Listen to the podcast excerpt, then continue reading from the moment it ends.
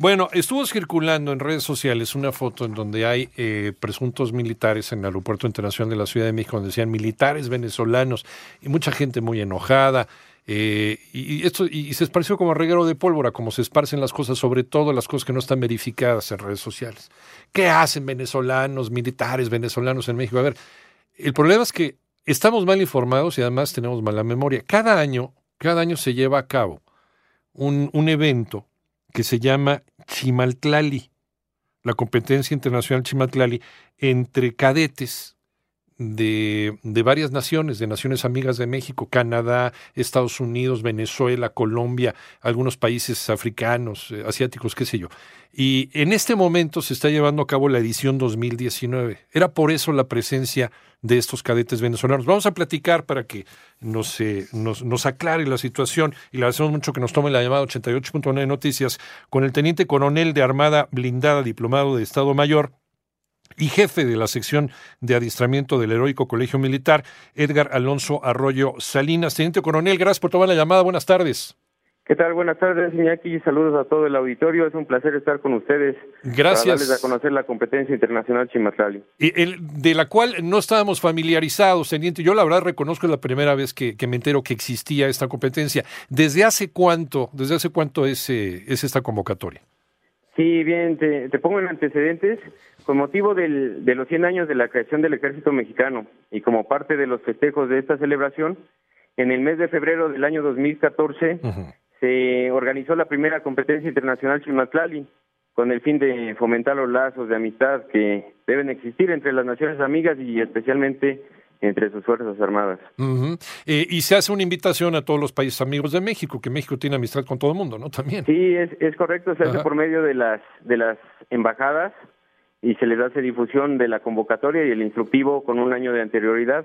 Ellos confirman su asistencia y son los participantes que compiten. Uh -huh. Entonces aquí aquí eh, es una cooperación entre la Secretaría de la Defensa Nacional y me imagino que la Secretaría de Relaciones Exteriores para hacer estas invitaciones. Sí, dentro de las embajadas eh, la Secretaría de Defensa Nacional cuenta con agregadurías militares. Claro, cierto. Y es por medio de ellos donde se hace la difusión. ¿Qué se hace en estas eh, competencias, eh, teniente?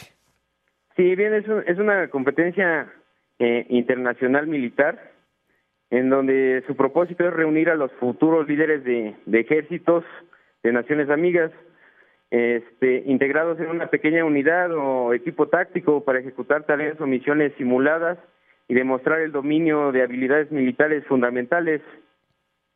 Eh, eh, son eh, muchachos y muchachas que en algún momento van a tener el grado militar de teniente, coronel, general, etcétera, me imagino. Sí, Ajá. sí dentro, dentro de los requisitos de los participantes deben de pertenecer a una academia militar de formación de oficiales de arma o de combate de las fuerzas de tierra, de tierra, perdón, del ejército, futuros comandantes de pequeñas unidades.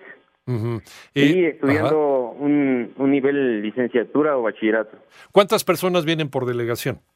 Sí, una delegación se integra de, de la siguiente manera. Ajá. Un oficial responsable de, de la delegación, un oficial sargento instructor o entrenador del equipo, 11 cadetes, de los cuales son dos, dos mujeres y nueve hombres. Uh -huh.